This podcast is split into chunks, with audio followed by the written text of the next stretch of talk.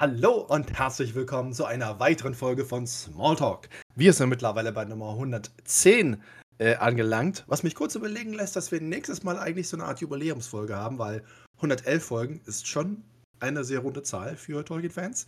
Äh, aber davon abgesehen, wir haben heute ein ganz besonderes Thema, weil wir uns mehreren Völkern äh, widmen werden, die an sich äh, auf den ersten Blick nicht unbedingt so zusammenhängend sind. Aber ihr werdet schon erkennen, wir haben uns dabei was gedacht. Wir reden heute über Adler, Ents und Trolle. Schön, dass ihr dabei seid. Schönen guten Abend. Schönen guten Abend. Wir haben uns was dabei gedacht, wirklich? Ah, die glauben auch, wir haben uns vorbereitet. ah, lol. Ah, schön. Äh, ich habe zwei Dinge allerdings, also zwei Fragen direkt von Anfang an. Ähm, erstmal, ähm, Seppel, eine Frage an dich, weil ich finde, das Ja. äh, sollten wir unseren, aus Transparenzgründen unseren Zuhörern und Zuhörern auch direkt mal äh, erklären. Ich, wir wissen ja, dass du Anti-Elb bist. Das ist ja alles überhaupt keine Frage. Äh, Gondolin kann ruhig untergehen, weil ist halt völlig lame. Aber wieso bist du ein Troll-Dude? Also, ich wusste gar nicht, dass du, dass du ein Troll-Fan bist, weil die Ankündigung ist tendenziös. Das möchte ich an dieser Stelle mal festhalten. Ich fand, sie war völlig wertneutral und äh, äh, diskussionsoffen äh, formuliert. ich habe einfach schon immer ein Fable für Trolle gehabt. Also ich finde die in fast jeder Ausprägung überragendes Volk, in auch fast allen Fantasy-Geschichten. Also ich finde die in, in Herr der Ringe ziemlich cool. Also die ersten Trolle tauchen im Hobbit auf. Äh, die drei Jungs, die da kulinarische Praktiken preisgeben, die mich alle überzeugt haben. Ähm, ich finde die Trolle bei Pratchett total genial. Ja, die Mhm. halt relativ doof sind, Ja. aber nur weil ihr Gehirn äh, anders gebaut ist und sie bei Kälte halt intelligenter werden. Ja. Ich finde die Trolle in Shadowrun super. Also, wie gesagt, ich bin eigentlich von fast jeder Fantasy-Welt äh, bei den Trollen ganz vorne in der ersten Reihe und fängt das Schwänchen. Äh, Ok- Okay, okay, fängt also das das, Fähnchen. das, äh, das, das, das, kann ich, das kann ich nachvollziehen. Aber nur um nochmal da äh, klarzustellen, dass du sagst, dass du da alle relativ äh, neutral betrachtet hast. Der Satz in der Ankündigung lautet: Start des Abends werden natürlich die Trolle sein, aber wir enden sicherlich auch mal die Handlanger Manwis oder ein paar Dudes, denen die Frauen weggelaufen sind. Opa, findest du das? Wird neutral. Nein, finde ich nicht. Ja, ihr seid ja auch voreingenommen, wie man hier ganz klar raushört. Äh, Alles klar. Das sind doch faktisch völlig korrekte Sätze, die Mhm. inhaltlich durchaus wiedergeben, was äh, diese Völker auszeichnet. Ja. Ich äh, freue mich auch schon zu sehen. Herzlich willkommen an alle im Channel, die schon so fleißig schreiben, äh, äh, dass äh, heute natürlich äh, dem äh, Entkommen kein End sein wird. Ich sehe schon, da wird fleißig im End, also das Abendfeuer wird heute doch relativ grüzi troll. Das äh, muss mir mal jemand gleich erklären. Äh, Schatteten. Die andere Frage, die ich hatte, was ich ja gerade bei Ankündigung sagte, äh, nächstes Mal haben wir 111, 51 Folgen. Haben wir uns dafür irgendwas Besonderes überlegt, vielleicht mal? Oder sollten wir da was Besonderes machen? Wir wissen nicht mal, was das Thema sein wird. Das heißt, wir haben am Dienstag eine, eine Sitzung, die vielleicht ernst genommen werden sollte von allen drei Beteiligten, Hm, hm, hm, hm, wenn hm. es darum geht, rauszufinden, was wir machen möchten. Ja. Also ich kann jetzt schon mal verkünden, äh, ungeachtet jetzt unserer äh, möglichen Pläne, erstens natürlich alle hier am Channel, schön, dass ihr dabei seid. Äh, ihr könnt vielleicht Vorschläge machen, was wir mit der 111. Folge machen können, weil tatsächlich kann ich jetzt schon sagen, dass wir die 30.000 äh, Plays erreichen werden. Also wir werden uns drei- uns 30.000 Mal gehört äh, und gesehen werden, sein werden. Das habe ich jetzt gerade in meiner Statistik nachgeguckt. Ja. Und das wäre also schon fast wie was eine Feierfolge. Ja, mal gucken. Jo, Die, das, fände es lange, eine, eine gut das gelaunte Folge, das steht auf jeden Fall fest, ja. Definitiv, ja. das Kapitel haben wir ja schon besprochen als Folge, ne? Also die lang erwartete, das lang erwartete Fest haben wir ja schon gemacht. Genau. Also das, das können wir wir also nicht machen. können, wa? Verdammt, ey, Mann. Ah, Ja. Verdammte Hacke. Ja, man merkt, bei uns wird langfristig geplant. Und super vorbereitet. Ja. Ja, mit was wollen wir denn dann anfangen? Mit den Handlangern oder denen, denen die Frauen weggelaufen sind? Ja, Ja, schmeiß was in die Runde. Mir ist das vollkommen wurscht. Ich habe mir da überhaupt keine Gedanken gemacht. Äh, ich äh, weiß nur, dass ich eigentlich die Handlanger Manwis, also der lieben Adler, eigentlich gar nicht so verkehrt finde. Weil die an verschiedenen Stellen ja doch Funktionen übernehmen, die, wie ich finde, eigentlich relativ. Ah, jetzt verstehe ich's. Die Adler bewachen Gondolin und deswegen sind sie natürlich völlig. Ah, jetzt weiß ich, woher der Wind weht. Hahaha, man weht. Äh, Okay, alles klar. ja, okay. Ja, Mhm, mhm. Ich glaube nicht, dass er das gemeint hat, Marcel, aber ja, dafür ist er jetzt erstmal verschwunden. Nee, ich bin immer noch äh, schwer krank äh, und huste und schniefe vor mich hin. Und äh, deswegen werde ich zwischendurch, glaube ich, immer mal kurz aus dem äh, Bild verschwinden. Äh, und äh, dabei auch das ähm, Mikrofon muten, damit unsere wunderbaren Zuhörerinnen und Zuhörer nicht in den Genuss einer langfristigen Erkältung kommen. Also der Geräuschekulisse dazu. Wir lassen ja. nichts unversucht, selbst bei Smalltalk versuchen wir unsere Viren über den Ether zu verteilen. Ah. Ja, wie Handlanger Manwes. Langer dabei und äh, so richtig viel. Sie tauchen immer mal wieder auf. Äh, worüber ich heute immer überlegen musste, im Film kündigen sich ja die Adler oder wenn irgendwas passiert mit den Adlern, also in den Herr der Ringe-Filmen, ja immer mit dieser Motte an. Und ich ja. überlege immer, wann sie diese Motte losschicken, weil die ja deutlich länger braucht als die Adler, ja. Die muss ja schon, ey, flieg mal los, wir kommen in den zwei Monaten nach. Weißt du, das ist immer so, das, das ist mir heute so durch den Kopf gegangen, weil ich äh, an die Szene am Moranon, wie gesagt, Film, äh, denken musste, wie Gandalf dann da wieder diese Motte in der Hand hatte und ich denke so, boah, die sind mitten in der Schlacht und da kommt so eine Motte an und er so, oh, alles klar, da kommen bestimmt gleich die Adler. Er hat just in time, passend natürlich, aber ja, vielleicht sind die organisiert wie so große Kriegsschiffflotten. Ja, das ist dann quasi so ein Trägeradler, der hat halt Dutzende Motten drauf und die schwärmen einfach aus. So als, als, ah. als Kundschafter, als Scouts und äh, kehren dann zurück auf ihren äh, Adlerträger. Ah, okay. Das klingt genauso äh, wahrscheinlich wie die Verwendung, und also vor allem logisch, wie die Verwendung dieser Motte in den Jackson-Filmtrilogien. Das äh, muss ich äh, ganz klar sagen. Ja. Weil Oppas Hinweis, dass Motten äh, die Durchschnittsfluggeschwindigkeit der äh, durchschnittlichen äh, mittelirdischen Motte ist nicht so hoch. Und auch nicht jede das von denen spricht auch eine Frage aus der Kokosnuss, ja? Genau. Auf der Brücke. Wie schnell ja. ist eine mittelirdische Motte? Ja. Mhm. Dann kommt die nächste Frage: Eine dunländische oder eine. Rohirische oder sowas, ja, genau. Ja. Und zack, fällst du von der Brücke. Ah, verdammt. Nein, die, äh, es ist ja die, die Bezeichnung, die äh, Seppel ja so liebevoll gewählt hat, äh, ist ja äh, nicht ohne Grund. Äh, die Adler an sich äh, sind ja eine Spezies, die doch ganz offensichtlich in sehr enger, liebevoller Zusammenarbeit mit dem Wala der, der Lüfte, mit Manwe, zu sehen ist, weil er mit ihnen zusammen in der Lage ist, alle Informationen auf dieser Welt zu sammeln. Das ist ja schon mal ziemlich cool, muss man mal ganz klar sagen. Also, äh, die Palantiri sind ja Fëanors Versuch, äh, an äh, Kommunikationswesen und Informationen und Datensammlung ranzukommen. Und er macht das ja hervorragend mit Technik. Und äh, Manwe ist aber natürlich ein bisschen naturverbundener äh, und verwendet dazu natürlich äh, äh, Tiere, die, wenn man mal solche Namen wie Gwaihir und Thorondor mal irgendwie einen, einen Namen, einen Rahmen so erwähnt, das vermuten lässt, dass vielleicht der ein oder andere niedere äh, Maya in einem oder zwei von diesen äh, Vögelchen steckt, weil die können ja auch reden. Was einen großen Vorteil hat im Vergleich zu anderen Wesen. Ja, wenn man Kundschafter ausschickt und die dann nicht kommunizieren können, wäre das so wie albern. Das stimmt schon. Ja, Andererseits ist ja Manwe auch so ein Dude, der halt Informationen bekommt und dann nichts tut. Das ist in dieser Form auch nicht richtig. Dafür, dafür dass er quasi der Chef der Valar ist, ist er nicht ganz so entscheidungsfreudig, finde ich. Entweder macht er nichts oder er sagt so: „Nee, lass mal hier den großen Boss entscheiden. Ich bin raus.“ Aber es ist jetzt ja keine Manwe-Folge, eine eine Trollfolge, in der Adler erwähnt werden. Und für mhm. mich, die Adler sind halt diese, ja, offenbar mal ja, die halt nie eingreifen, es sei denn, sie tun es trotzdem. Das ist so das Grundprinzip. Ja, prinzipiell, also im Herr der Ringe greifen sie also zweimal ein. Einmal retten sie Gandalf und einmal Ne, dreimal sogar. Da sind sie richtig viel in Action im Herr der Ringe. Jetzt hätte ich es fast einmal unterschlagen. Und äh, ansonsten tauchen sie aber jeweils ja immer nur einmal auf. Im Hobbit holen sie sie da an der Klippe ab und setzen sie bei Beorn ab in der Nähe. Und im ersten Zeitalter betteln sie sich mit dem Drachen Morgoth. Ja, das ist schon. Oft kommen sie nicht vor. Deswegen haben wir ja auch überlegt, ob das überhaupt eine ganze Folge, nur sie eine ganze Folge schließen würde. Deswegen haben wir ja jetzt ein bisschen was zusammengefasst. Aber unerwähnt, sie machen schon Sinn da, wo sie sind. Und sie machen auch Sinn, indem sie sich auch eher zurückhalten und nicht überall gleich eingreifen. Insbesondere sie ja auch sehr gefährdet sind, dass sie dann große Verluste einstecken. Also ich äh, möchte natürlich an dieser Stelle gerne erwähnen, erstmals, es freut mich sehr, ein großes Dankeschön an Froschstern, äh, dass unser allerliebstes GIF heute natürlich sofort Verwendung gefunden hat. Flap, flap, flap, äh, die Adler kommen.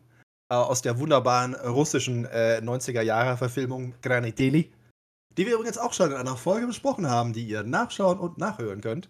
Äh, und zum anderen finde ich ja, die Adler kommen schon ein bisschen häufiger vor, aber dann in so einem Satz wie, in der Ferne sah Legolas einen Adler. So, irgendwie so dieser von wegen so, uh, da ist ein Adler, uh. Aber keiner weiß genau, also das ist so, wenn du, wenn du die Funktion und die Position der Adler nicht verstehst, äh, dann kommen halt solche Sachen raus. Warum haben die Adler mit Frodo nicht den Ring in den Schicksalsberg geworfen? Mit Frodo. und ehrlich, das ist das, was mich seit Jahrzehnten ärgert. Dass sie, dass, sie, dass sie nicht einfach sagen, Mann, Sie wissen, der ist da, der hat den Ring. Schnappt euch dieses kleine Dreckstück und werft ihn einfach in den Flo Warum nicht mit dem Typen? Das ist das Einzige, was mich so ärgert an dieser ganzen Frage. Ähm, Entschuldigung. Also natürlich möchte ich das nicht, dass Frodo mit dem Ring von so einem Adler, der so, hey, yo, yo, yo, hey, guck mal hier, der kleine Hobbit, yo, den schmeißen wir direkt mal den Lavastrom hier, ist überhaupt kein Thema, ist ein Ding erledigt, bam, boom. Gandalf hat's gesagt. Ich habe ja schon alles, also in der Richtung haben wir ja schon glaub, oft dieses Gerücht, ja, warum fliegen die nicht einfach rüber? Aber dass sie ihn mit ihnen reinwerfen, das ist heute das erste Mal gefallen. Vielen Dank, Marcel. Ja. ja. Film wäre vorbei, ja, müssten uns anschließen. Auch kein, also für alle Filmfans, die sich ja, die ja behauptet ja. haben, die das Ende, schon wieder ein Ende, schon wieder ein Ende. Und ich dann gesagt habe, sei froh, dass ihr die Bücher nicht gelesen habt, ihr Fatzkes. Da geht das alles noch viel länger. Aber ist auch spannender natürlich. Aber äh, die hätten sich das ja natürlich dann ersparen können, ja. Ja, der Punkt ah. ist ja der, was halt, was halt den Leuten ja nicht klar ist, das ist tatsächlich, äh, also jetzt, äh, ich sag jetzt mal das Wort Menschen, aber in dem Fall sind es natürlich die Adler und auch Manwe, was Seppel eben doch wieder so äh, unterschwellig, äh, äußerst unkritisch erwähnt hat, diese Politik der Nichteinmischung. Das nämlich genau der Punkt ist. Also äh, Manwe setzt die Adler nicht irgendwie als, äh, keine Ahnung, Luftstreitmacht der Valar und Valier ein in Mittelerde, egal welchem Zeitpunkt, und die Adler haben da, glaube ich, auch gar keinen Bock drauf, weil ist ein bisschen albern eigentlich. Ähm, sondern das sind ja, das sind ja auch denkende, lebende, denkende Wesen, die zu ihren Entscheidungen beitragen. Und ihre Aufgabe ist es, den Waller und Walier genügend Informationen zur Verfügung zu stellen, um eine sinnvolle äh, Entscheidungsvariante äh, herbeizuführen. Dass sie dann vielleicht auf den ersten Blick nicht so viel tun, wie man sich es vielleicht wünscht, äh, ist natürlich äh, ein Diskussionspunkt, den man heute auch mal kurz anreißen kann. Aber die Adler sind, sind nicht der DB Schenker der Lüfte. Also die sind nicht da, um bestellt zu werden, um irgendwas abzuliefern. Als Gandalf irgendwie von äh, einem gewissen Adler irgendwo hingeflogen wird, weil er gerade gestorben und wieder auferstanden ist, sagt er auch so, ja Junge, ich kann dich jetzt auch nicht, ich meine, du bist zwar leicht äh, wie eine Feder und so, aber ich kann dich jetzt nicht die ganze Zeit durch die Gegend, äh, ich bin ja hier, hallo? Ich bin kein Helikopter, was soll das? Ich bin kein, Lasten, kein Lastenadler. Und das ist halt, was übrigens ein sehr, sehr geiler Name wäre für eine Speditionfirma mit Choppern. Also der Lastenadler wäre natürlich schon so. Äh, aber das macht halt überhaupt keinen Sinn. Ein Adler würde niemals den Ring nehmen, weil was soll der Scheiß? Hat mit ihm nichts zu tun. Deswegen ist diese ganze Fragestellung immer äh, doch äh, sehr, sehr albern. Außerdem hat Mordor Flachs. Das ist ganz klar, das haben wir hier in der, äh, auch schon besprochen. Smalltalk hat das nachgewiesen. Mordor hat natürlich genau deswegen Flachs. Und außerdem haben sie die eigene Luftabwehr. Die nennen sich nämlich fucking Nazgul. Naja, gut, aber die kriegen ja auch fürchterlich bei der Schlacht bei Moranon denn von den Adlern auf die Fresse. Ich meine, ja, ich kann manches deiner, deiner Argumentation kann ich folgen, ohne Frage. Und ganz ehrlich, dann hätte Tolkien eine sehr kurze Geschichte geschrieben. Ring, Adler, Schicksalsberg, Sauron tot, fertig. Ja, das äh, muss natürlich, äh, bedarf ja auch einer gewissen Dramaturgie. Und auch wenn du eine, eine Macht zur Verfügung hast, die das alles abkürzen könnte, wäre es ja ein bisschen langweilig. Aber die Drachen sind ja ähnlich. Ja, die sind natürlich bösartig, aber nichtsdestotrotz sind das ja auch denkende Wesen. Ja, und die stürzen sich ja sehr gerne in dieses Unheil und haben ihren Meister, in dem Fall Melkor, ja auch sehr gerne unterstützt. Deswegen, ich kann euch beide so einigermaßen gut verstehen. Ja, ist manchmal so ein bisschen schade, dass sie nicht öfter eingreifen, aber Gott, wie gesagt, es würde die Geschichte, hätte die Geschichte, glaube ich, zu krass verändert. Die Adler sind halt ein Problem für einen Autor. Die sind etwas zu mächtig in einer Welt ohne die dritte Ebene, nämlich Flugzeuge oder sonst irgendwas. Äh, damit würde einfach ein Großteil der Geschichte einfach komplett entwerten, wenn man die zu oft einsetzt. Aber dadurch, dass sie halt da sind, ist die Frage trotzdem, warum sind sie so selten da? Und sie taucht ja dann auf, wenn es eigentlich aufgrund der Aktion der Protagonisten schon entschieden ist. Und dann ist es wieder Schadensbegrenzung oder halt eine Rettung vor, also jetzt bei Frodo und Sam. Sie haben ihre Quest erfüllt, sie haben das getan, was sie tun sollten. Jetzt würden sie eigentlich irgendwo da in der Lava verrecken. Und dann sagt halt der Adler so: Nee, das ist nicht cool, die haben es verdient, ich hole jetzt raus. Aber am Ausgang des Krieges ändert das ja nichts mehr. Also die, die freien Völker haben es ohne Adler geschafft, ihre, äh, ja, sich von Sauron zu befreien. Und jetzt werden halt diejenigen, die es gemacht haben, eben nicht allein gelassen, sondern kriegen da eine Art Belohnung durch göttliches Eingreifen, wenn wir so möchten. Und das ist so ein bisschen, so, die haben so ein bisschen so eine Art Engelsfunktion, habe ich das Gefühl. Also ich tauche dann irgendwann auf und dann unter großem äh, Trompetentrara und, und überbringen halt, hast du gut gemacht, hier ist deine Belohnung oder jetzt bist du wieder erlöst von irgendwas. Das, da, da macht das halt schon einigermaßen Sinn, so wie sie halt dargestellt werden. Ja, im Hobbit wird es ja schön erklärt. Äh, da ist ja der Bezug, dass äh, Gandalf äh, dem, äh, dem leitenden äh, Herrn äh, der, der Adler einen Gefallen getan hat. Ihn offensichtlich bei irgendeiner Verletzung oder so geheilt hat. Also da ist da das Argument ganz klar. Ähm, die Adler leben da oben ihren Horsten und da sind sie irgendwie, komm mal vorbei, holen sich ein Schaf oder so. Ähm, aber ansonsten würden sie nicht viel tun. Aber weil Gandalf eben da praktisch bei ihnen ein Stein im Brett hat, dann kommen sie dazu und helfen halt. Da gibt es eine ganz klare Eintauschregelung sozusagen, äh, die sehr leicht nachvollziehbar ist. Aber das ist halt der Hobbit. Und beim Herrn der Ringe ist natürlich wieder das Problem, dass das, was über die Adler wissen, ja eigentlich aus dem Silmarillion stammt. Und im Silmarillion, finde ich, wird eigentlich relativ gut erklärt, warum die Adler so zurückhaltend sind und nicht mal irgendwo irgendwie eingreifen. Ist ein bisschen so wie die Ents. Die Ents könnten eigentlich auch die ganze Zeit eingreifen, weil wir jetzt ja mal nach dummer vielleicht mal zu den anderen zwei Spezies kommen sollten. Ähm, Machen das aber nicht. Die laufen auch nicht durch die Gegend, weil die könnten im Endeffekt komplett Mittelerde mal kurz umbauen. also mit, den, mit dem, was die machen könnten. Und wegen so, Jungs, wisst ihr hier, das Nebelgebirge, finde ich, liegt völlig, also es liegt hier falsch. Ist im Weg. Ich brauche hier mal einen Schnellexpress. Machen wir mal eine kurze Lücke durchs Nebelgebirge. Ropp, ropp, ropp, ropp, ropp, ropp. Eine halbe Stunde später hast du halt einen Durchgang durchs Nebelgebirge. Weil die Ends sagen, nee, ist mir zu blöd. Hier kann man mal machen. Machen sie aber nicht. Weil natürlich das nicht so. Außerdem, mal ehrlich, wenn das mit dem von wegen so Adler und Ring und sowas, wenn wir das schon ernst nehmen wollen, tatsächlich ansatzweise, wir als die drei mittelalten Herren mit über 150 Jahren Kompetenz, kein Adler könnte diesen kleinen Ring bei sich an irgendeiner Kralle anbringen, weil die Dinger sind zu groß. Das heißt, sie könnten ihn nicht irgendwie festhalten oder tragen, weil das ist Quatsch. Also, das, das geht einfach nicht. Der Ring ist zu klein. Also müsst ihr euch vorstellen, dass ein riesiger, gigantischer Adler mit einer Spannweite von, keine Ahnung, 16 Metern ein kleines Bündelchen um den Hals gebunden bekommt, so ein kleines Tütchen mit einer Schleife und da drin ist der Ring. Und dann macht er so flapp, flapp, flapp und fliegt durch die Gegend. Und dass das verloren gehen kann, während die Nazgul, die Mordor-Flak, äh, Pfeile oder irgendwas anderes im Spiel kommen, ist äußerst wahrscheinlich. Außerdem finde ich Adler mit so kleinen Geschenkbändchen, finde ich, sehen albern aus. Und das fände ich nicht gut für die Geschichte. Ästhetik ist sehr wichtig, da hast du recht, ja. Ja, aber die Ents genauso. Warum, warum kommen die Ents nicht häufiger vor? Das ist ja auch genauso eine Frage, weil sie sind unglaublich mächtig. Also ich meine, die Ents können offensichtlich, äh, sie legen mal ganz kurz Isengard äh, äh, lahm, das eigentlich unzerstörbar ist. Also, sie kriegen den Turm selber nicht kaputt, weil der ist offensichtlich ihren Fähigkeiten wieder, kann er widerstehen. Äh, aber ansonsten machen die alles platt. Das ist schon ein bisschen hart. Also, da kommen so ein paar Bäume vorbei.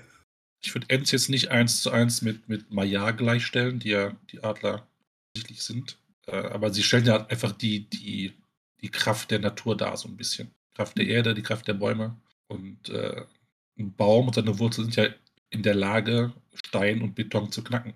Das ist ja nichts Neues, das dauert einfach nur lange. Und die Ents als Symbol oder als, als ja, äh, Vertreter der Natur in Mittelerde, sind ja von Yavanna erschaffen worden, mehr oder weniger, zeigen halt, was passiert, wenn du dich gegen die Natur wendest. Nur im Zeitraffer. Bringt uns ja immer noch zu einem unserer Lieblingszitate, gerade aus dem Silmarillion, haben wir auch schon angesprochen, wenn es um Zwerge und um Aule geht.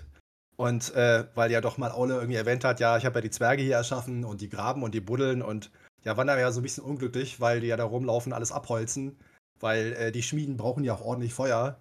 Und der war dann so, so, jetzt habe ich hier zusammen mit Manuel und äh, Ero und so, jetzt habe ich ja so ein paar Bäume geschaffen und die können sich selber verteidigen. Und Aules letzter Satz im Kapitel ist, ja, brauchen aber immer noch Holz. Und das ist halt schon sehr souverän, das so ein bisschen runterzubrechen auf die Grundbedürfnisse. Und ähm, das ist ja, ja. auch äh, das Problem, das ja überhaupt erst äh, Baumbart und die anderen Ents äh, dazu bringt, tatsächlich nochmal den äh, Po zu bewegen. Ähm, weil ja Saruman und seine Truppen da unten einfach alles abholzen, entgegen seiner Versprechung gegenüber Baumbart, dass er sowas nicht machen würde. Und dann auf einmal äh, ist da was los. Ja, und natürlich mit Gandalf die Gespräche und ein paar andere Sachen, aber trotzdem. Ich mag die Ents sehr, weil die ja seit mehr oder weniger dann Anfang der Zeiten dabei sind.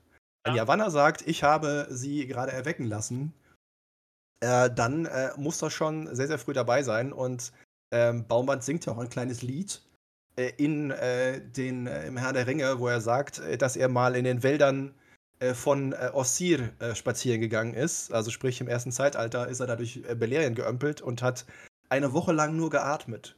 Was ich auch schon wieder, muss ich sagen, also für alle Leute, die ähm, Meditation und, und Entspannungstechniken äh, schätzen und äh, vielleicht ein bisschen Yoga oder so machen, da kann man sich schon mal äh, ein Vorbild nehmen, weil der Junge macht eine Woche lang nur Atmen, das ist schon, schon cool. Ja, mal den Alltag entschleunigen. Eine Woche lang. Ja. Aber der, der Alltag bei denen ist ja schon entschleunigt.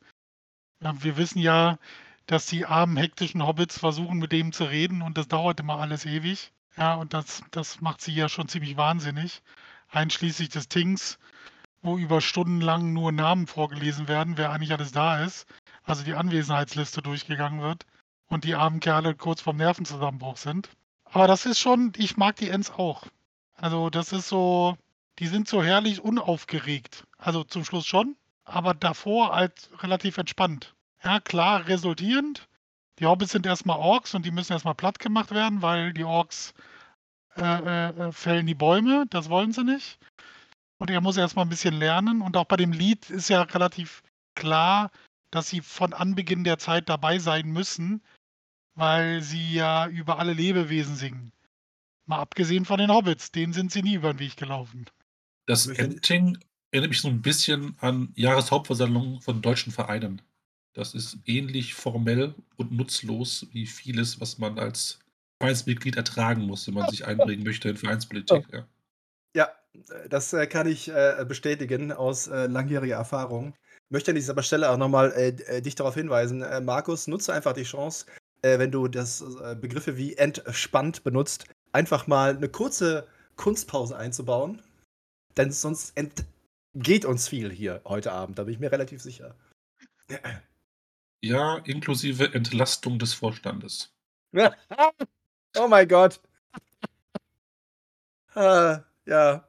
Ich sag, das können Trolle nicht bieten, ne? Seppel, das muss man jetzt gar sagen. Also da ist, äh, ja. da kannst du höchstens sagen, troll dich, aber da wird es ein bisschen schwierig. Ich äh, sehe das jetzt auch nicht groß als Nachteil an, dass sich Trolle und deutsche Vereinsmeierei nicht so ganz gut zusammenbringen lassen. Das spricht eher für Trolle.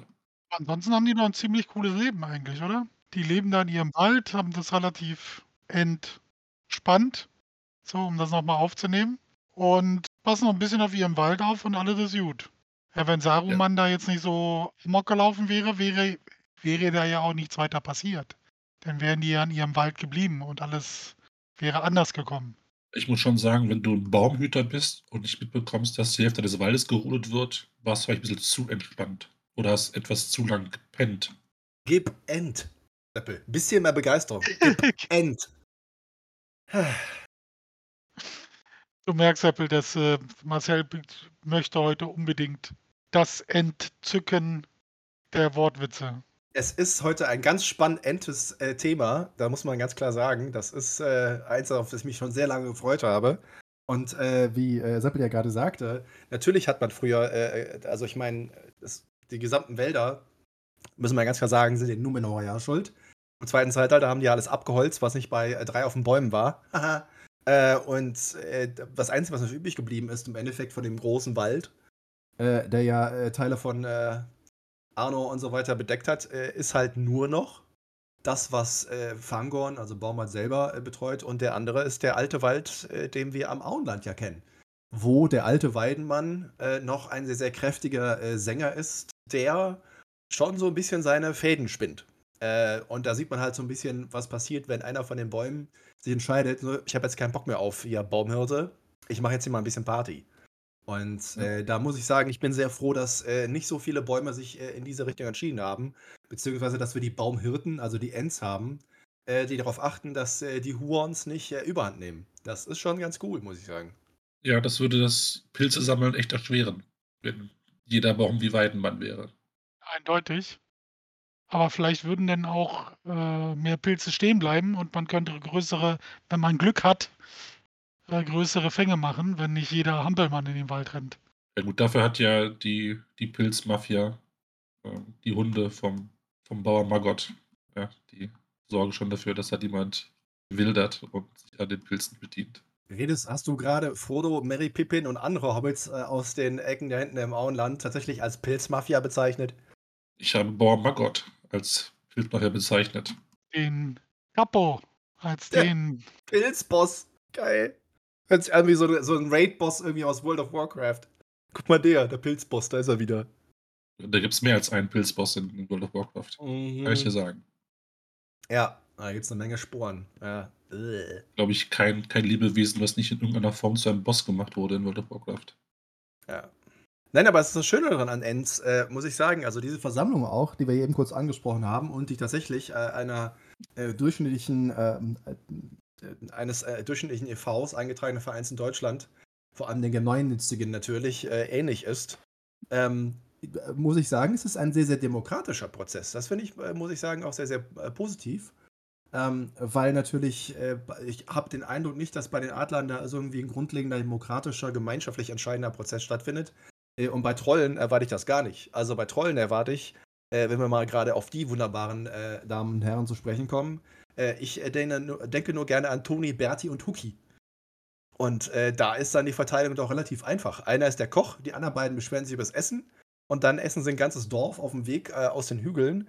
Und äh, ich äh, finde das jetzt nicht so sympathisch, muss ich sagen. Also ich sehe, sehe nicht ein, dass wir Trollen heute Pluspunkte geben, wenn die da durch die Gegend mampfen, sich bewegen.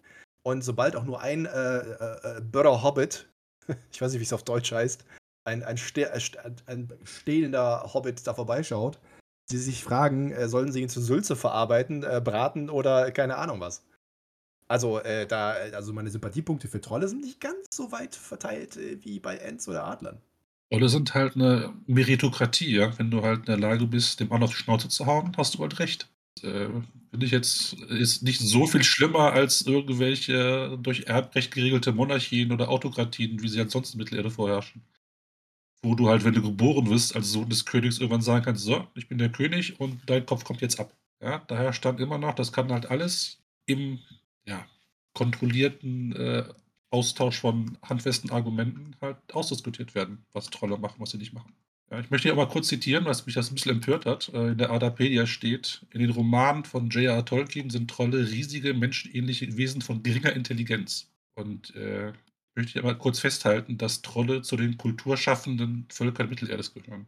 Das erkennen wir halt schon im Hobbit. Ja? Wir haben da Bill, Bert und Tom, die, und ich bin mir ich vertrete die Meinung, dass äh, auch Kulinarik, also was gekocht wird, ist Teil einer Kultur eines Volkes. Ja? Und sie haben durchaus verschiedene Methoden, wie man halt ein, ein Mahl zubereitet. Sie können sie zu Gehacktem verarbeiten, zu Sülze zerstampfen, dünsten, braten. Und das wird auch so ernst genommen tatsächlich von allen drei Protagonisten, dass das oft mal eine Rolle spielt im Alltag eines Trolls. Darüber hinaus wissen wir, dass ähm, einer der Trolle heißt Bill Huggins, hat also einen Nachnamen. Ja. Und äh, geschichtlich ist es so, dass ein großer Teil von Nachnamen ist entstanden aus der Tätigkeit. Also offenbar gehen Trolle auch einer geregelten Arbeit nach, woraus sich der Nachnamen entwickelt haben. Und wenn der Junge Huggins heißt, ist wahrscheinlich war er Knuddeltherapeut, ja, und hat Leute gehackt. Ich und einer der Trolle hat eine Geldbörse dabei. Das heißt, äh, sie haben halt auch schon Geld als Tauschmittel für Waren und Dienstleistungen äh, äh, entdeckt und benutzen das auch. Das ist durchaus eine fortgeschrittene Zivilisation in Mittelerde. Und äh, dieses doch leicht eingefärbte Bild vom dummen Troll, der sich nur durch ja, Raub und Totschlag äh, ernähren kann, kann ich so nicht hinnehmen. Du wirst auch gleich noch behaupten, dass stinkende Trollhöhlen äh, Beweis dafür sind, dass die Architektur pflegen und das seit Jahrtausenden und das ein Zeichen einer fortgeschrittenen Zivilisation ist. Ist das richtig? Natürlich, das ist ja eine, also bei Hobbits sind Höhlen völlig okay, ja, aber Trollen, der ist blöd, oder was? Ja, Wo sind wir denn hier?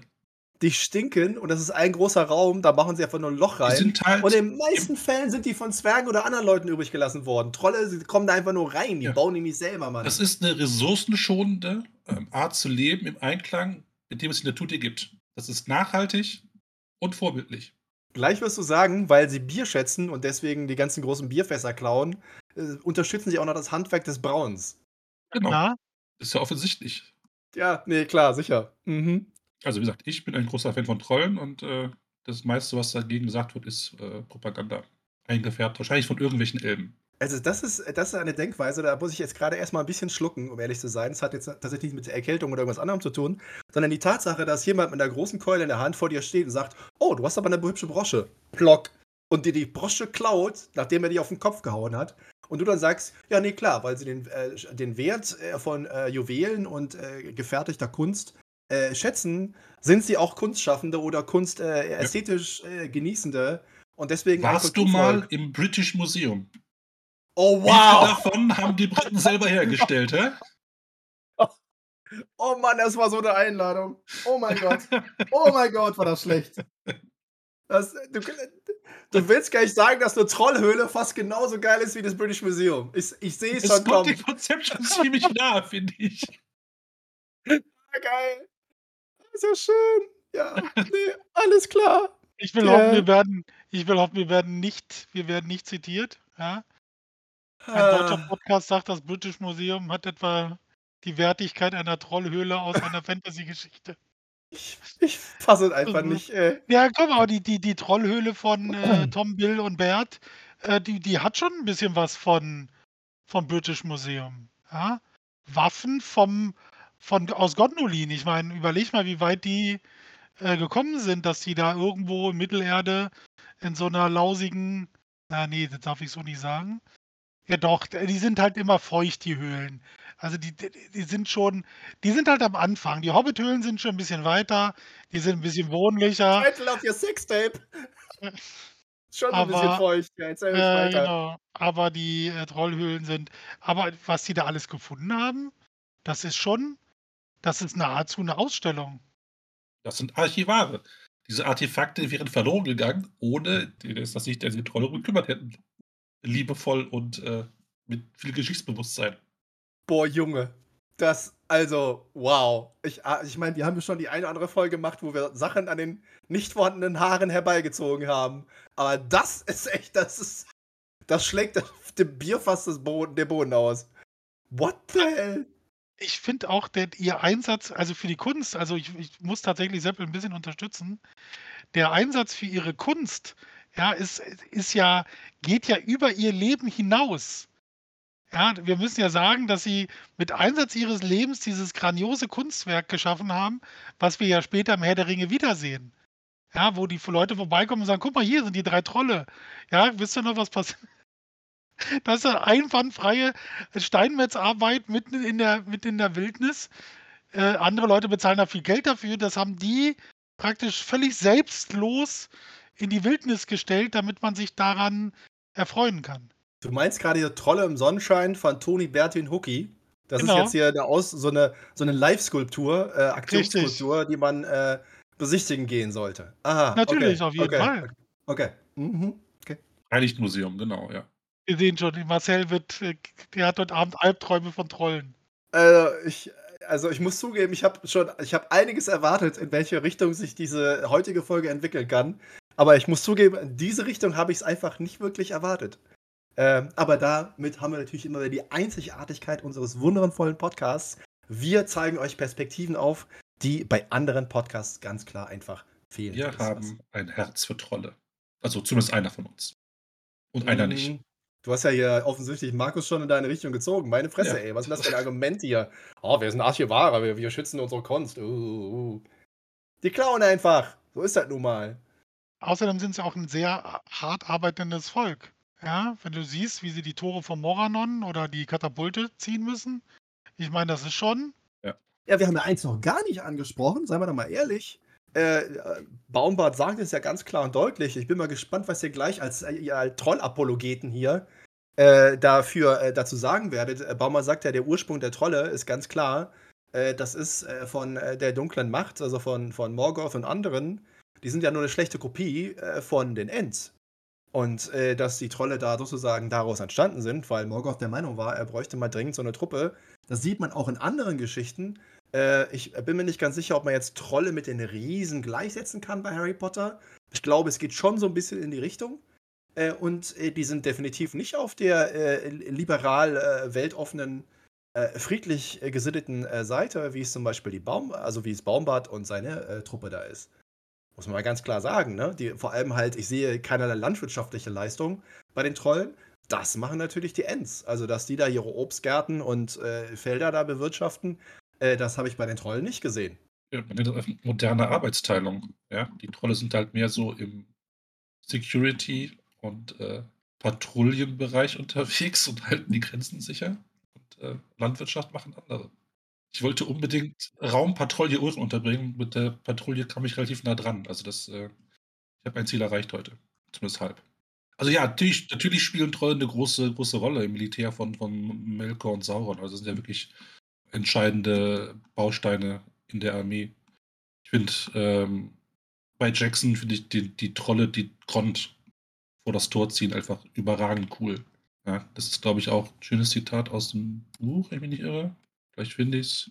Grond, they named it in memory of the hammer of the underworld of old. Great beast drew it, orcs rounded it, and behind walked mountain trolls to wield it. Die Jungs haben die entscheidenden Aufgaben im Feldzug gegen, gegen Gondor. Und gleich wirst du behaupten, dass in der Mittelerde-Olympiade die Trolle natürlich äh, bekannt sind als die klassischen, also in der Kategorie Grondwerfer, äh, dass sie immer die besten Preise abhauen. Also, dass sie die ersten drei Plätze auf jeden Fall belegen werden. Es gibt natürlich Sportarten, in denen die Trolle aufgrund ihres Körperbaus äh, bevorteilt sind. Das äh, kann man, glaube ich, so, so festhalten. Ich würde zum Beispiel jetzt nicht in einem Wrestling-Match gegen Troll antreten wollen. Rechnen mir geringe Chancen aus. Ja, äh, halte ich auch eher für schwierig. Äh, Jetzt, äh, keine Ahnung, Bodenton stehen die Chancen eher schlecht für einen Troll. Das, so ehrlich muss man sein. Oder Eiskunstlauf ist, glaube ich, auch nicht, auch nicht das, was sie am besten können. Wobei Schneetrolle hätten da vielleicht einen kleinen Vorteil. Und wir reden nicht über den Schneetroll aus Rings of Power. Das, äh, da verweigere ich mich. Ja, gut. Das ist so ein bisschen, ich äh, überlege gerade, die äh, in, im Hobbit, das lustige Stein-Weitwerf-Dings, das sind die Steinriesen, ne? Ja, das, das sind Riesen. Das ja. sind Riesen, ne? Ja, ja, okay, okay. Äh, weil wir ja doch hier deutlich unterscheiden müssen. Das ist mir jetzt auch jetzt gerade ja. im Gespräch auch nochmal aufgefallen. Natürlich sind die Riesen sind ja auch als eigene Spezies mit vorhanden, werden aber nur überhaupt nicht so, also noch weniger erwähnt im Endeffekt äh, als die Trolle. Dass die keine Rolle spielen können in der Geschichte ist ja klar, sind einfach zu, zu krass. Also das äh, wenn du dann Riesen auftreten lässt, dann ist, glaube ich, einfach die Geschichte vorbei. Na, Trolle haben einen großen, viel größeren Verbreitungsgrad, muss man auch ganz klar sagen. Ne? Solange die ja ihre Höhle haben und ihr Zuhause offensichtlich äh, sich auf dem äh, freien Arbeitsmarkt haben bauen lassen von anderen Völkern, weil sie es selber nicht tun, äh, können sie ja eigentlich äh, überall hinziehen. Ne? Das ist äh, das Schöne. Also die Steine du dein Haus selber gebaut, in dem du wohnst, Marcel? Das sind halt so Vorwürfe, die sind relativ ins Leere laufend. Aber ich bezahle wenigstens Miete dafür. Das macht ein Troll nicht, ne? Weder hat er bezahlt, weißt noch zahlt der Miete. Ja, komm, erzähl mir doch keinen.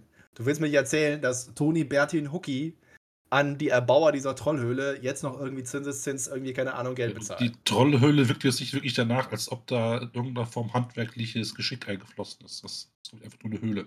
Ja, gut, okay, dann war da vielleicht so ein Pauschalbetrag, äh, der da die Trollhände gewechselt hat, äh, nehme ich an. Ja, okay. Das sind halt äh, Survivalists, ja. Heutzutage, wenn du auf Instagram irgendwie oder auf TikTok Channel hast und sagst, hier, ich wohne jetzt in, Höhle, in der Höhle im Wald, kriegst du dafür, keine Ahnung, 10 Millionen Likes. Und die Trolle haben es einfach ohne, ohne Cloud gemacht. Die haben das schon viral gehen lassen, bevor es äh, Social ja. Media gab. Back to the primitive. Ja, und der andere Troll, der vorkommt, ist eigentlich der Höhlentroll aus Moria, ne? Also der Ja. ist so der erste erste physikalische Auseinandersetzung, die wirklich gefährlich wirkt, wenn ich mich jetzt nichts Wichtiges vergesse. Also der Wächter im Wasser ist natürlich auch, aber den, den bekämpft er nicht, den sie direkt, da entkommen sie einfach nur. Während der, der Höhlentroll ja wirklich ein bisschen Terror verbreitet, tatsächlich. Ja gut, die, die äh, Warge werden ja dann wiederum, also diese Wolfs- und Warg-Szene wird ja im äh, Film nicht aufgenommen, sondern äh, die ist natürlich im Buch vorhanden, wo sich am nächsten Morgen wundern, wo denn die ganzen Wolfkadaver hin wären. Äh, und sie sind alle verschwunden. Also scheinen das besondere äh, vierbeinige Angreifer gewesen zu sein. Aber äh, ich, ich, ich bin ja ein unheimlich großer Freund von Tony Bertin Hookie, muss ich sagen. Weil tatsächlich, also das ist ein Punkt, äh, dass sie da sitzen und abends gemütlich zusammen so ein bisschen äh, gemeinschaftlich kochen und essen, ist schon, muss ich sagen, finde ich sympathisch. Ne? Also, ähm, dass sie da sagen, so, wir machen das jetzt hier zusammen, anstatt jeder allein für sich zu sein, sondern man, man, man kocht zusammen, man isst zusammen, man quatscht ein bisschen am, am Lagerfeuer hat so ein bisschen was von Pfadfindern. Und da ich ja früher auch jahrelang Pfadfinder war, ist es für mich ein sehr, sehr sympathisches Bild. Ich, wir haben natürlich als Pfadfinder in der Regel nur selten vorbei wandernde Gruppen äh, gegessen gebraten oder zur Sülze verarbeitet. Äh, das muss man jetzt schon kritisch hinzufügen. Äh, aber äh, während die äh, Zwerge und äh, der Hobbit irgendwie da in der Kälte und ohne viel Essen und irgendwie durch die Gegend äumeln und keinerlei Bequemlichkeit haben, äh, geht es den Trollen schon ganz gut. Ne? Also das mit den Survivalists ist schon ein ganz wichtiger Hinweis, ja. Sie sind schon versorgt, aber es mangelt wohl an Abwechslung in, der, in der Nahrung. Das, die scheinen relativ verwöhnt zu sein, da wo sie herkommen. Ich persönlich mag halt äh, die Adler deswegen auch sehr, weil sie natürlich im ersten Zeitalter eine ganz, ganz äh, wichtige Funktion übernehmen. Äh, zu Anfang sind sie ja noch in der Nähe äh, von Morgoth und äh, seiner Festung, äh, damit man wieder auf dem Laufenden ist und damit natürlich auch die Valan Valier äh, in, in Valinor. Und dann, eine Zeit lang später, beschützen sie ja Gondolin. Also das ist ja eigentlich etwas, wo Markus und ich sofort sagen müssen, hier so, hier, ne, ist alles gut. Und ähm, das ist natürlich nicht, nicht unwesentlich, sondern sie tragen dazu bei, dass Gondolin so lange in Sicherheit existieren kann, bis es halt dann eben erst durch Verrat fällt.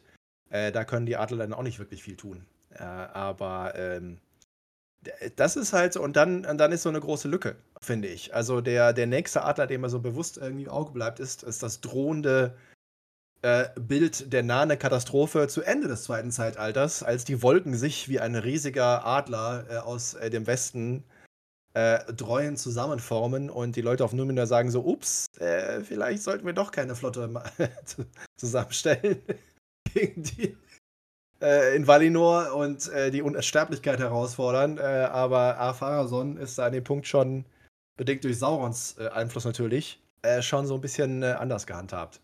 Und wir haben natürlich auch nicht darüber gesprochen, dass die Adler, da gibt es ja eigentlich auch wieder ähnlich wie bei Trollen und Ents als Gegenstück, haben wir ja die Drachen. Die nehmen wir jetzt heute nicht mit rein, weil das wäre vielleicht, das wäre tatsächlich auch mal so eine Folge irgendwie, wo man drüber sprechen könnte. Äh, aber äh, Morgoth hat ja auch ein Gegenstück zu den Adlern entworfen und das sind die Drachen. Äh, hat am Anfang ein bisschen mit den Lindwurmen äh, irgendwie arbeiten müssen, in Anführungsstrichen, so mit Glaudung. aber irgendwann hat sie doch zum Fliegen gekriegt. Und ich frage mich ja immer noch, wie er das geschafft hat, weil das war jetzt so äh, bautechnisch schon eine ziemliche Leistung. Wie bringst du einer Schlange bei, dass sie fliegen kann? Ah. Offensichtlich hat er das hingekriegt und mhm. er hat ja auch ein besonders großes Exemplar, bei dem wir schon gesprochen haben da mal zusammengeschustert.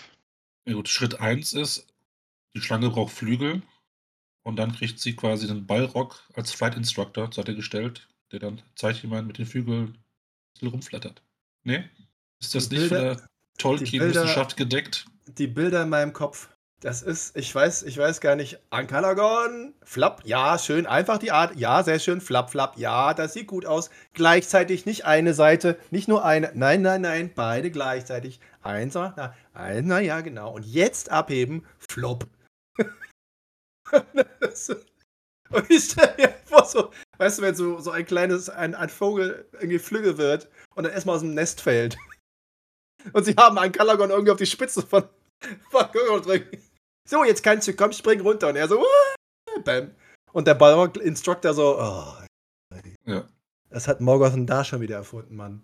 Also da muss ich sagen, da bin ich äh, doch, äh, das sehe ich doch eher etwas kritisch. Äh, aber äh, ja, gut, okay, das ist dann vielleicht nur meine Sichtweise.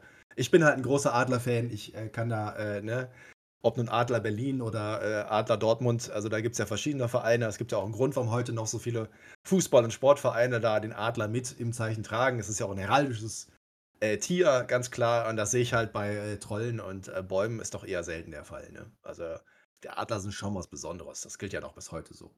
Weil ich das schon ein bisschen schade finde. So ein Troll im Wappen, das hätte auch schon was. Auf jeden Fall. Ich wäre sofort Fan dieses Blattes. Ich äh, bin mir so sicher, dass es irgendein Stadtwappen mit einem Troll drin gibt. Dass, äh, ich, äh, ich, ich äh, fürchte, dass jemand schon am Channel sucht nach einer Trollstadt. Prinzipiell würde ich ja sagen, äh, dass irgendwas in Norwegen oder Island. Ja, da steht die Chance relativ hoch. Das ist ja auch das Spannende. Also, das wenn wir jetzt mal in unsere äh, Märchen- und Mythenwelten gehen, es ist ja tatsächlich so, dass der, äh, dass der Troll in der nordischen Mythologie äh, oft ja ein, ein äh, durchaus positiv belegter Erdbewohner ist. Äh, und äh, der, also die eine Variante ist die ganz kleine, knuschelige, süße, handpuppengroße Variante. Ähm, und es gibt aber natürlich dann die endlich wesentlich größere und dann nicht mehr ganz so gut gelaunte. Und ich glaube, je weiter man nach Süden kommt, umso schlechter gelaunt sind dann diese äh, Damen und Herren aus Stein. Das ist ja dann oft doch ihre Sache, dass sie mit dem Stein an für sich ja als, als, als Grundbaustein immer sehr, sehr eng äh, verbunden sind. Und äh, ja, also eigentlich würde ich erwarten, dass Trolle was bauen, also wirklich was bauen. Nicht einfach nur unter einer irgendeiner Brücke hängen und das Geld abziehen, äh, was ja in anderen äh, Fantasy-Geschichten sehr gerne, wie auch schon bei Pratchett äh, erwähnt, äh, gemacht wird äh, sondern dass sie tatsächlich auch äh, ein bisschen mehr leisten, als nur Leute zu überfallen und dann äh, sich abends am Lagerfeuer zusammensetzen und das Geklaute äh, zusammensuchen. Aber hey, äh, in Kriegszeiten ist alles möglich. Äh, da habe ich also, ne, es ist bedauerlich, aber es ist ja leider so. Und die Trolle sind natürlich die Sorte, die durchaus sagen kann, klopf, klopf, klopf. und dann ist die Tür nicht mehr. Und Troll zu diskutieren, fällt halt den meisten anderen Spezies doch relativ schwierig, glaube ich war es in Tom Bombadils Geschichten, der Troll der Bäcker werden möchte, aber keiner traut sich, irgendwas ja. mit ihm zu machen. Die ist so ist geil. natürlich schon so, dass äh, die Berufswahl für Trolle recht eingeschränkt ist. Der Süßbäcker, ja, genau. Versicherungsvertreter ist, glaube ich, nicht, was ich als Troll machen würde. Ich glaube, die Verkaufszahlen dürften gering sein. Aber ich glaube, da sind wir tatsächlich eine Sache auf der Spur, weil du ja eben auch erwähnt hast, äh, dass natürlich äh, als kulturschaffendes bzw. kulturbeweisendes Element, also Kochen, äh, und äh, der, der Genuss äh, des äh, äh, Gekochten äh, eine wichtige Rolle bei Trollen spielt. Und auch dieser wunderbare Troll in den Geschichten bei Tom Bombadil, den Abenteuern, ähm, zeigt auch, dass sie ein Interesse haben, Leckereien herzustellen. das ja. finde ich jetzt so im Zusammenhang doch recht überraschend, weil ich das zum Beispiel bei den Ents dann nicht sehe. Weil da wissen wir natürlich, die haben wunderbare Getränke, aber dann hört es eigentlich das nämlich auf, ne? Also ja. die haben halt wundersame Getränke, die Mary und Pippin äh, kurz mal wachsen lassen. Das ist ja auch, muss schon der ziemlich geile Scheiß sein, wenn man äh, innerhalb kürzester Zeit um ein paar Zentimeter wächst. Da muss man, also sind Wach Wachstumselemente ja definitiv mit drin. Und äh, dass da die Ents nicht mehr draus gemacht haben, weil das ist natürlich ein Energy Drink. Äh, da wäre heute im 21. Jahrhundert äh, der End, äh, der diesen Energy Drink auf den Markt bringt, der einem nicht nur richtig Power gibt, sondern auch noch wachsen lässt. Also, das ist schon ziemlich beeindruckend, muss ich sagen. Ich habe jetzt im Übrigen mal einen Link kurz gepostet äh, zum Heraldik-Wiki. Ja. Es gibt eine Stadt in Dänemark tatsächlich, die einen Troll im Wappen hat. Ja. Und äh, da sind auch verschiedene Sachen, wie die Trolle im Wappen aussehen oder in der Heraldik vorkommen. Alles also klar. tatsächlich. Ja. ja, ja, ja. Also kommst du mit den Adlern nicht so durch. Skandinavien ist schon ein ziemlich cooler Landstrich in ja. Europa. Kann man mal so festhalten. Ich finde es halt einfach sehr, sehr sprechend. Ich glaube, alle Leute, die nicht Dänen sind, aber über Dänen eine sehr, sehr deutliche Meinung äh, vertreten, wie äh, alle anderen skandinavischen Länder zum Beispiel. da gibt es das Haus der Troll, also der, der Trolle, äh, sehe ich hier gerade, die aus dem Småland in Schweden stammen. Und äh, da wird erwähnt, dass äh, diese Familie einige herausragende äh, Persönlichkeiten in der Geschichte Dänemarks und Schweden hervorgebracht hat. Also Klaus Gunther von Troll ist natürlich ist natürlich schon ein bisschen geiler Name. Also da muss man sagen, ja. das ist, äh, ja. Und äh, da ist das äh, Code of Arms, also hier das Wappen der Familie. Das ist schon, ist schon, äh, schon ziemlich cool, äh, weil der Troll hat keinen Kopf, sondern der ist im Unterleib untergebracht und äh, ja, ist natürlich schick. Das ist ein schön ganz besonderer Troll. Bin ich sehr begeistert. Vielen Dank für den Link. Wir wollen ja auch äh, weiterbilden hier mit unserem äh, wunderbaren Podcast. Und äh, wenn wir das schon so in die Runde werfen, müssen wir auch gucken, dass wir dazu irgendwas haben. Ja, aber das ist halt für mich auch äh, wiederum natürlich so ein bisschen, wenn wir fragen, äh, wir haben sehr, sehr wenig Namen. Also wir haben tatsächlich von den äh, Adlern, gibt es ja auch nicht viele. die wir namentlich kennen. Also es ist halt Gwaihir und Thorondo, sind natürlich Namen, die sofort immer wieder mal fallen. Bei den Ents haben wir ein paar mehr, weil wir natürlich bei dem Enting äh, wird natürlich mehrfach erwähnt, äh, ne, ähm, dass neben Baumbart halt äh, einige andere namentlich äh, vor Ort genannt werden, vor allem natürlich der äh, Hobbit-Betreuer, also der, der touristische Berater vor Ort. Linkbaum. Ja, der, der schneller ist als alle anderen, ist also schon wirklich sehr beachtlich. Ich frage mich ja, wie da der Tourismus läuft, weil da muss natürlich sagen, da ist so eine Woche, Woche Fangorn, das ist ja nix. Also eigentlich musst du ja, ja mindestens. Einmal atmen. Da musst du ein halbes Jahr einrechnen, ne? Also das ist schon Extrementschleunigung. Das ist natürlich. Ja, du, das äh, ist ja auch kein klassischer Urlaub, den du so buchst, sondern, weißt du, du kannst ja diese Treatments buchen, weißt du, äh, äh, eine Woche schweigen und so Zeug. Und so ja. ähnlich ist es ein Fangorn, ja. Du eine gehst Woche auf, atmen. Ja, du gehst auf Kur nach Bad Fangorn. Genau. Ja. Und wissen genau, welches Bad gemeint ist. Ja.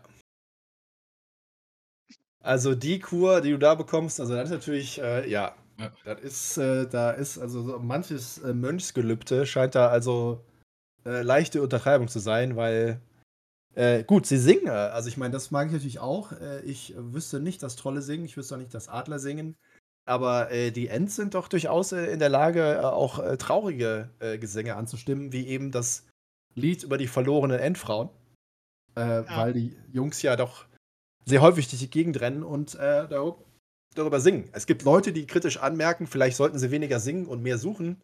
Äh, aber das äh, sehe ich jetzt nicht so, sondern man muss natürlich schon äh, auch ein bisschen in der äh, Überlieferung äh, natürlich auch zeigen, ähm, was eigentlich passiert ist. Und das ist halt schon sehr, sehr bedauerlich, dass die Endfrauen verloren gegangen sind. Das ja. ist zumindest unsere Vermutung. Ne?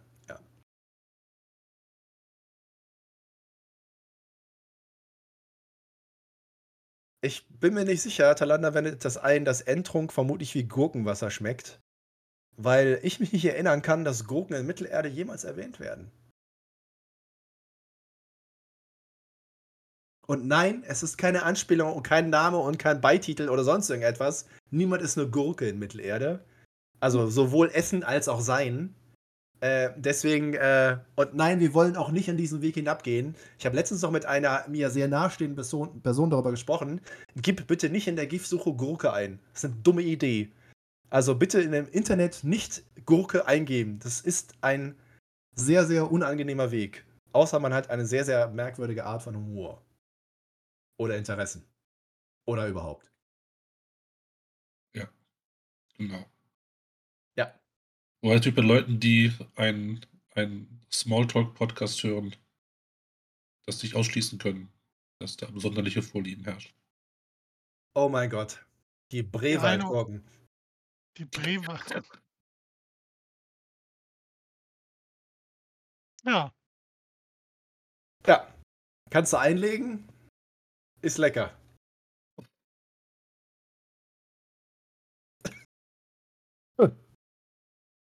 Ja, ich, oh ich glaube, wir sollten mit der Brewaldgurke diesen Abend beenden. Ja.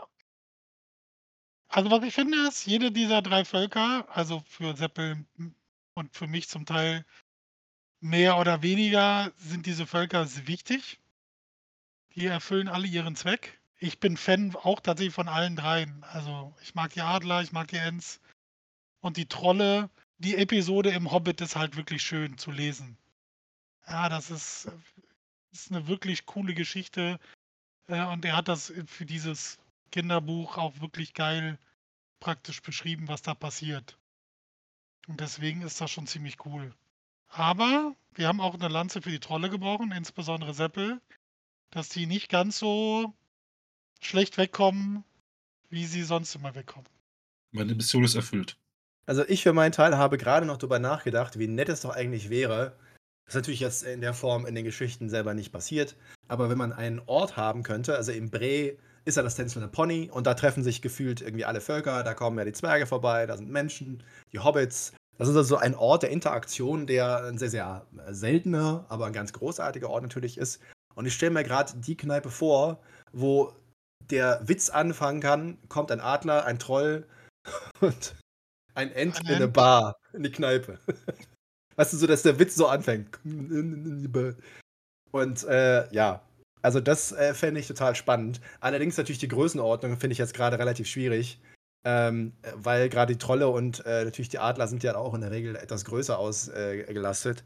Äh, was für ein Ort äh, das dann sein müsste. Und äh, die ja, Ents sind ja auch nicht gerade klein. Ne? Sehr stabile Barocker, da hast du recht. Ja. eigentlich müsste das Moria, Moria, müsste das Moria müsste doch eigentlich hätte ein ganz cooler coole Kneipe sein können äh, für alle. Und ich meine, da können die auch ordentlich Krach machen. Die Nachbarn lassen sich ja äh, da selten stören. Also für eine ordentliche Party wäre Moria, finde ich persönlich, als Location. Oh, das ist eine Folge. Beste Party, beste Party-Location. Ja zentral gelegen, ne? Du kommst halt von beiden Seiten des Gebirges, kommst du nach Moria rein. Ne? Richtig. 111. Folge, beste Party-Locations in Mittelerde. Ich glaube, damit kann man arbeiten. Hört sich auf jeden Fall sehr witzig an. Wir hatten mal eine Silvesterfolge, da haben wir die besten Partys in Mittelerde gerankt. Echt? Das ist nicht ja. die Cock ich dachte, die Cocktail Das war, glaube ich, tatsächlich, tatsächlich dieses Jahr. Äh, das haben wir live aufgenommen. Auf, auf Breuberg. Genau. Ah, okay, auch nachhören okay. als Podcast tatsächlich. Sehr schön, sehr schön, sehr schön. Ja, gut. Da müssen wir vielleicht noch mal ein bisschen an den Themengestaltung ein bisschen schleifen, aber das äh, finden wir wahrscheinlich dann noch heraus. Ja. Bis zur nächsten Woche. In dem Sinne, noch einen schönen Abend. Einen schönen Abend. Spätestens sieben Tagen. Schön, dass ihr dabei wart. Tschö. Ciao. Danke, dass du dir diese Folge Smalltalk angehört hast. Wir hoffen, sie hat dir gefallen. Wenn du dich über unseren Podcast informieren möchtest, kannst du das gerne über unsere Social Media Kanäle tun. Du findest uns auf Facebook und auf Instagram als Smalltalk und auf Twitter als Smalltalk Pod wie in Podcast. Dort findest du auch immer den direkten Link zu unserem Discord-Server, auf dem du live mit dabei oder dich mit anderen Tolkien-Fans austauschen kannst. Am meisten freuen wir uns natürlich über ein Like oder ein Gefällt mir oder noch besser, du abonnierst uns beim Podcast-Anbieter deines Vertrauens. Das hilft uns nicht nur auf unserem Weg zu Ruhm und Reichtum, sondern es bietet uns auch die Möglichkeit, mehr Leuten Mittelerde näher zu bringen.